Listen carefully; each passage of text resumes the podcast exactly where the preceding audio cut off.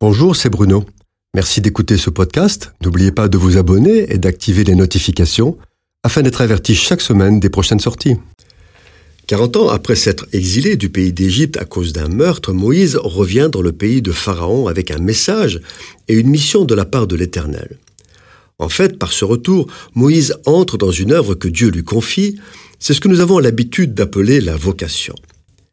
Cette vocation, Dieu la lui adresse sur le mont Horeb dans le Sinaï, où il lui apparaît dans un buisson en feu qui ne se consume pas. C'est là que Dieu l'appelle à retourner en Égypte, affronter Pharaon et libérer le peuple hébreu de l'esclavage. Mais revenons 40 ans plus tôt. À la suite du meurtre d'un Égyptien, Moïse s'enfuit au pays de Madian. Il renonce ainsi au titre de fils de la fille de Pharaon et s'identifie définitivement au peuple de Dieu. Il a alors 40 ans. Parvenu en Madian, Moïse aide les filles de Jéthro à abreuver leurs troupeaux. Jéthro est un chef de tribu madianite et aussi prêtre d'un culte dont on ne sait rien. Il lui offre l'hospitalité et lui accorde Séphora en mariage, l'une de ses filles dont Moïse aura deux fils. Il séjourne 40 ans dans le Sinaï, partageant la vie des gens qui descendent d'Abraham et adorent peut-être le même Dieu que lui. Ce temps d'exil dans le désert met Moïse en contact étroit avec son beau-père doué d'un certain bon sens. Durant ce séjour, la spiritualité de Moïse s'élargit et il se familiarise avec les pistes du désert, ses ressources, son climat et la vie de ses habitants.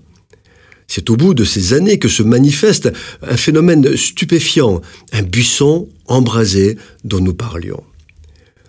Moïse n'est pas très enthousiaste à l'idée d'aller taquiner Pharaon pour conduire un peuple difficile et rebelle au travers d'un affreux désert de pierre. On le comprend. Il sait qu'il a commis un crime qui pourrait le faire jeter en prison. Et les Hébreux ne vont-ils pas le rejeter à nouveau? Et puis durant tout ce temps, les choses ont changé. Ces quarante années dans le désert l'ont fait réfléchir. Il mène une vie tranquille de berger qui passe de longues heures à méditer en écoutant le vent. Dès la tombée de la nuit, il retrouve sa femme et ses enfants. En quelque sorte, une vie bien tranquille. Et puis, que va devenir sa famille dans ce retour hautement risqué? Beaucoup d'interrogations qui font hésiter Moïse. Et pourtant, par la foi, il se laisse convaincre par Dieu. Toutes ces années l'ont formé. Il a compris le désert, mais aussi la discipline de Dieu, et il est prêt. Alors, obéissant à son Seigneur, il se lève et il s'en va. Revenir en Égypte est pour Moïse un acte de foi remarquable. Il a tout à perdre et n'a aucune idée de ce qu'il a à gagner. C'est le niveau d'obéissance et de soumission à la parole de Dieu le plus élevé qu'il soit possible d'imaginer. Ce n'est jamais facile d'entrer dans la vocation que Dieu adresse à chacun de ses enfants. Il faut du courage. Et c'est toujours un combat. Et pourtant, c'est à cela que Jésus-Christ appelle tous ceux qui croient en lui.